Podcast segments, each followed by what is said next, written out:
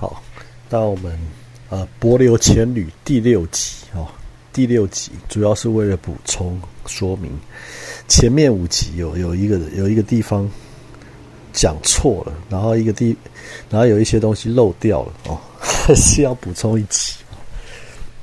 前面最主要讲错，不是炸弹鱼哦，是炮弹鱼啊。炸弹跟炮弹可能有点不一样啊。炮弹鱼，俗称炮弹鱼，不知道有没有人叫炸弹鱼哦？可能差不多哦。但主要是大部分都叫炮弹鱼。其实，在柏流哦，炮弹鱼有也是有潜在风险的，尤其是它产卵丸，它它产卵丸。那因为我我有一次去那柏流啊，哎，我我我也常听人家讲啊，那我有遇到啊，就是这个炮弹鱼，它们产卵丸哦，公的就会守在它的。它的那个卵，或者是它的窝附近哦，然后呢，那你们在放德国水稻放流，或者是蓝角放流之后啊，然后你们可能就会经过很太很多很多炮弹鱼的巢，这是他们的看守的家了哈。它跟小丑一样哦，就是说类似的习性哦，你靠近他家哦，它就会冲上来攻击你。跟跟黑雕啊，哦，跟跟跟一些鲷鱼、雌鲷很像哦。然后，对它就会冲上来攻击你哦。那尤尤其是你看它的牙齿啊，炮弹鱼的牙齿都是两三公分那么长啊。哦，它的门牙很很长、很尖、很锐啊。所以你的防寒衣什么都挡不住啊，你的胶鞋它都咬进去啊。啊，呃，就这么凶啊。所以你在被放流潜水的时候，你要小心。你下方是不是有炮弹鱼他家？哦，炮弹炮弹鱼的巢啊！如果有的话，它会冲上来啊！那你就要小心哦。它冲上来直接咬你啊！那没有讲道理的嘛，因为你你放流的时候，你你等于是被流冲的无法自己嘛。那你可能就是又靠近他家，尤其有时候你太低啊，可能在五公尺内啊，或啊对啊五公尺深度，它就会冲上来咬你了。因为你距离它只有五公尺啊，等于是好像你在威胁它之之类的，或者是说更低啊，好，差不多三公尺、两公尺，然后你靠近它的巢，它就冲上来咬你啊，哦，这这没有道理讲的，它就是咬啊，哦，所以这个要小心哦，哦，这个要小心哦，尤其是你看到炮弹炮弹鱼守在某个地方哦，就不要靠不要靠过去哦，因为炮弹鱼一般来说，它如果在觅食，它是会到处跑啊。啊，如果它不跑，它是固固定守在某个地方，圆圈形的在巡回，很小很小，就是小范围，在可能两公尺内，它一直待在那里，不不走。哦，它不走哦，啊，那那个你就不要靠近哦，靠近就被它咬哦。哦，这个要补充一下炮弹鱼哦。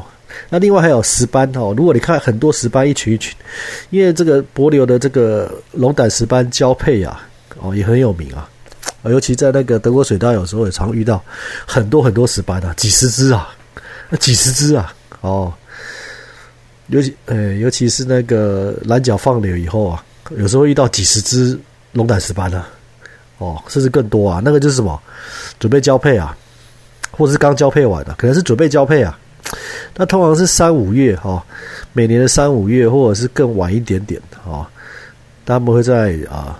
几几百只、几千只聚集要交配啊，龙胆石斑啊，对啊，那这部分有机会也可以问问看，是不是有机会看到，或者是什么样的季节，在当地哈，在当地季节会不太一样，就是说每个国家的季节，台湾是三到五月了，那柏流是几月？我不是很确定，我听说我听说是五六月了，哦，五六月了哦，或者是五到对，差不多了，五到七月之类的。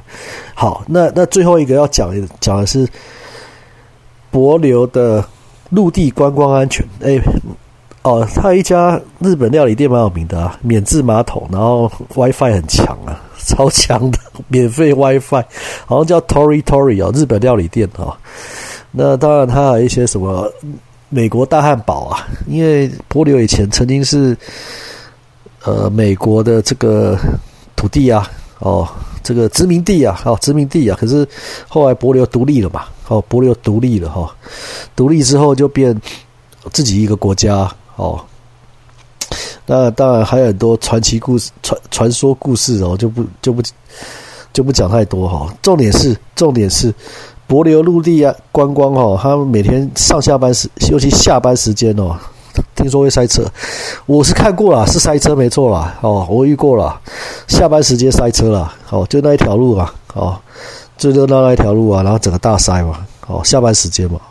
另外就是什么？另外就是柏流的治安啊，治安澄清听说哦，这个有人开枪啊，啊，所以你们在。陆地上在逛街或干嘛，还是要小心啊！啊，也是不要落单呐！哦，不要落单呐！那，诶，曾经听过我枪杀哦，然后死观光客啊！哦，死观光客啊！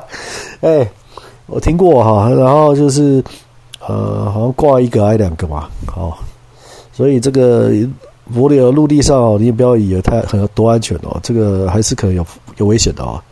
哎，还是可能有危险的哦。那那个那个。